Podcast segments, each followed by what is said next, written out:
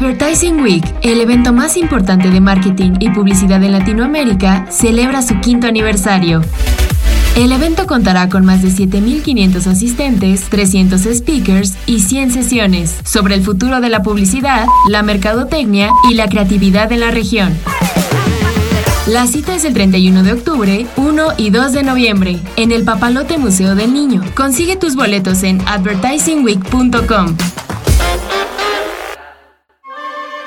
Historia. Un podcast de El CEO.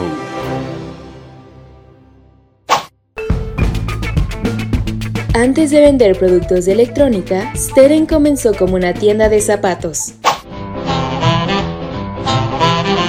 Steren nació en 1956 en la Ciudad de México, de la mano de su fundador, el empresario mexicano Manuel Steren, que tenía una zapatería en la calle República del Salvador, en el centro histórico.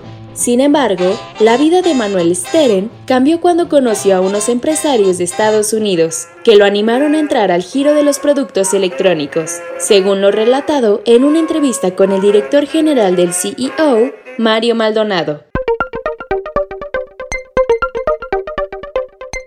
El empresario mexicano aceptó la idea y utilizó su apellido como nombre de su nueva tienda de electrónica. Sus primeras sucursales estuvieron ubicadas en Ciudad de México, Guadalajara, Monterrey y Tijuana. Tras el éxito obtenido durante la década de los años 80, decidieron dar el paso a la exportación de productos finales como radios y equipos electrónicos.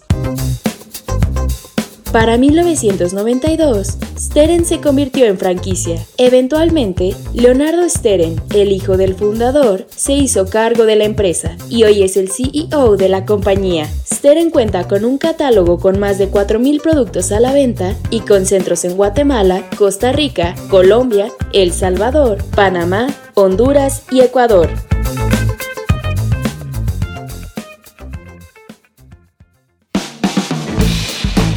Mantente en el mercado con las noticias más importantes de la tecnología y los negocios, escuchando y compartiendo todos nuestros podcasts en el CEO.com, en arroba el CEO- en Twitter y el CEO en Instagram. Soy Fernanda Espejel y nos escuchamos la próxima.